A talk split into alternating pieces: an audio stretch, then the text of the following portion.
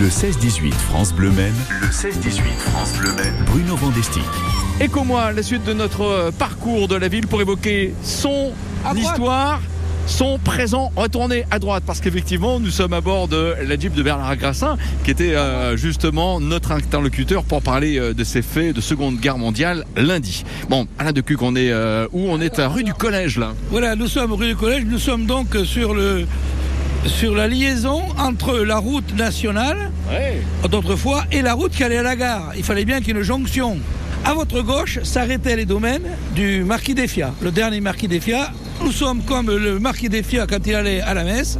Nous reprenons son allée. Quelle importance ce personnage a-t-il eu dans l'histoire d'Ecomois Le marquis d'Effia a été très important. Oui, on va se garer peut-être. On peut se garer par là, oui, complètement. Et donc, le- euh, quand il a acheté donc, le, le- le domaine de Fontenay, c'était le descendant des Défia, la, la- la fameuse conjuration de Saint-Marc. Son grand-père, qui était euh, le patron de la- de l'armée, enfin le chef d'état-major de Louis XIII, a donc euh, conjuré euh, avec euh, son neveu qui était monsieur de Saint-Marc, Saint-Marc la pile. hein. Le château donc de Louis XIII s'est mis en colère et a fait ru- ruiner tous les châteaux des nobles qui, qui étaient un peu révoltés, y compris donc le château de Fontenay. Chose très importante et déterminante, le marquis d'Effia était propriétaire de, de- de peut-être 40 ou 50 fiefs, c'est-à-dire des fermes, des fermes, peu dans le Bellinois, mais sur, sur, sur tout et comment, y compris donc les Turberdières, donc euh, ça lui appartenait.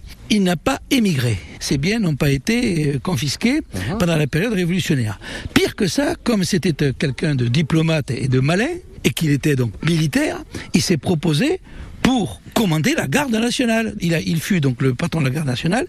Il a bien réglé les affaires dans la Révolution entre les uns et les autres. Donc il n'y a pas eu d'exaction avec au moins un peu par son entremise. C'est donc, c'est donc un peu grâce à lui, euh, quand même, que on peut dire que tout s'est bien passé. Bon, sauf que vis-à-vis de ses semblables aristocrates, il fallait bien qu'il ait un, qu'il ait un, un côté un peu aristocrate. Donc son fils, par contre, émigra. Oh là là. Mais, d'après mes récentes études, il avait bien pris la précaution de donner à son fils Ouais. la propriété de un ou deux fiefs secondaires. Donc effectivement, on confisqua les, les- on confisqua les, les, les biens de son fils, mais pas les siens. Là où sommes-nous là Vraiment au plan historique là Cette, dans cette fameuse allée de Fontenay, qu'empruntait le, le marquis euh, euh, donc pour venir avec, ça, avec son phaéton, euh, etc. Alors, il- au, au départ, il s'agissait que de marronniers, que de marronniers d'Inde. Alors, on imagine, on imagine le château de Fontenay qui est plus haut, et euh, le, le propriétaire, le propriétaire du château était un, le- on pourrait dire le sous-secrétaire d'État aux Beaux-Arts de Louis XIII et Louis XIV. de Louis XIV. Donc, si vous voulez, il a pu, on dit, mais là on n'en a pas la preuve, que c'est même le nôtre qui est venu lui dessiner, lui dessiner les jardins et les allées, qui ont toutes disparu aujourd'hui, sauf celle-ci. D'accord. Pourquoi?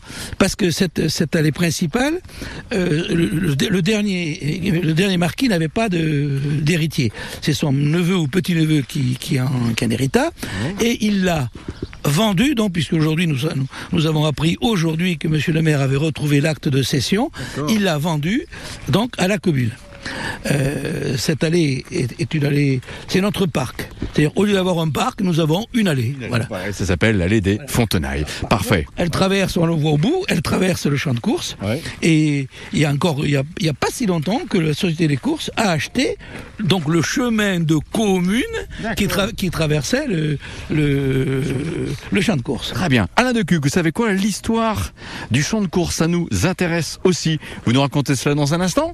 Ok, à tout de suite. Voilà, le champ de course et le château de Fontenay aussi, juste après Maneskin et The Loneliest. You'll be the saddest part of me, a part of me that will never be mine.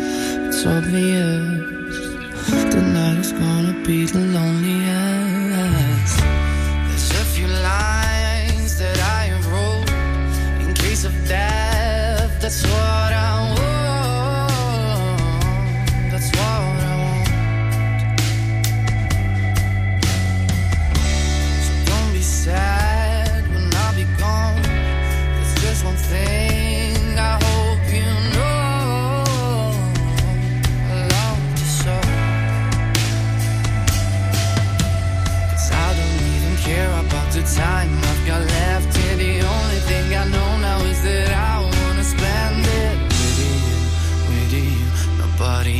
See it. Tonight is gonna be the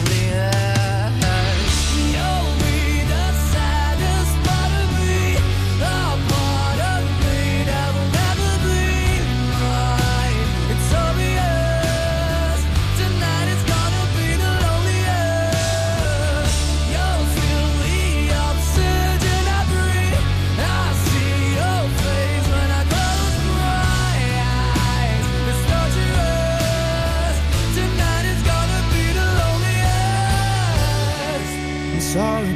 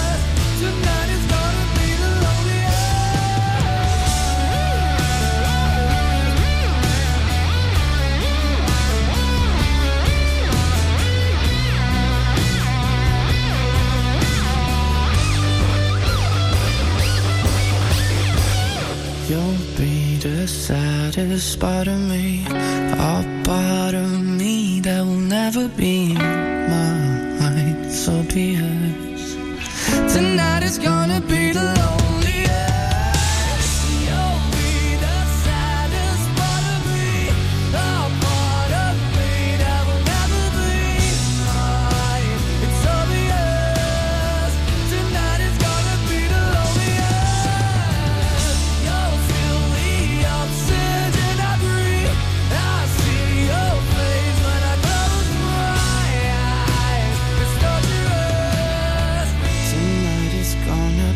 be the loneliest. France Bleu Maine et les Italiens de Maneskin, Italiens qui avaient effectivement euh, représenté l'Italie au concours Eurovision de la chanson 2021 avec The Loneliest 16h52. Oui, avec moi, il y a un domaine de Fontaine qui a une histoire. Il y a également un hippodrome qui a une histoire aussi. Elle nous est contée maintenant. Le 16-18 France Bleu Maine. Le 16-18 France Bleu Maine.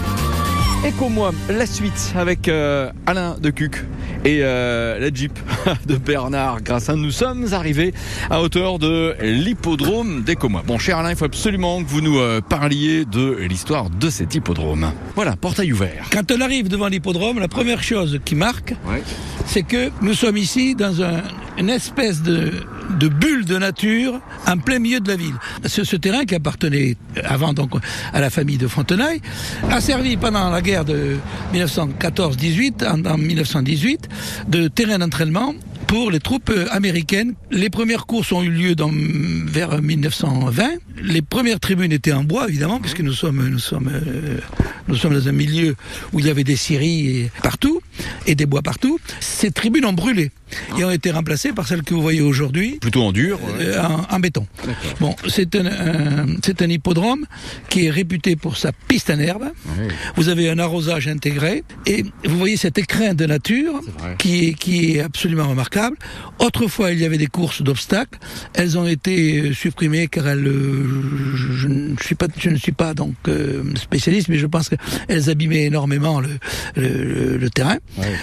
Il fait partie du trophée vert, c'est-à-dire du, du circuit de toutes les pistes en herbe sur lesquelles les meilleurs euh, euh, drivers viennent se, se, se qualifier, s'entraîner, etc. Et gagner avec moi, c'est toujours une, une performance. On a adjoint aujourd'hui le, un concours d'attelage. Voilà pour euh, les courses de trot à Écomois. Il y en aura une notamment le 2 juillet. Voilà pour l'histoire de ce site. Un château maintenant notre destination Le château. Nous allons donc au château de Fontenay, qui est, le premier point, je dirais, euh, premier point de défense d'Écomois. Parfait, on y va. Voilà, ce domaine de Fontenailles, il est là devant nous. Bon, mon cher Alain, euh, faut qu'on soit très concis, parce que là, j'imagine qu'il y en aurait tellement à dire des heures et des heures. Vous, alors nous sommes devant le château de Fontenay. Vous trouverez l'ensemble sur euh, Internet où Monsieur Monsieur Bardou, le propriétaire, a fait une, une récapitulation parfaite.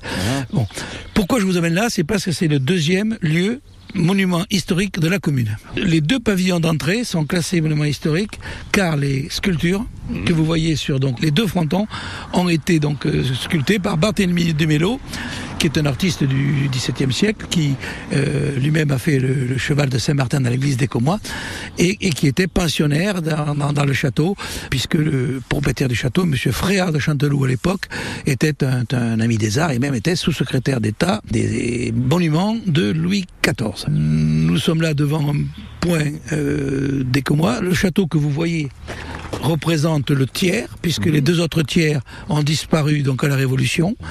Et il a fini, les derniers, les derniers propriétaires étaient donc une congrégation de sœurs, de religieuses, euh, les sœurs de Béthanie, qui euh, accueillaient toutes les femmes ou filles en déshérence, de, de plus ou moins bonne moralité. Euh, ces sœurs sont toutes enterrées dans un cimetière qui est au fond et qui est, qui est remarquable par son, son, sa constitution. On va laisser passer le tracteur, mais c'est bien, ça fait partie des bons bruits d'ambiance. ouais. Surtout que la campagne est belle autour de nous. Alors pourquoi le château est là.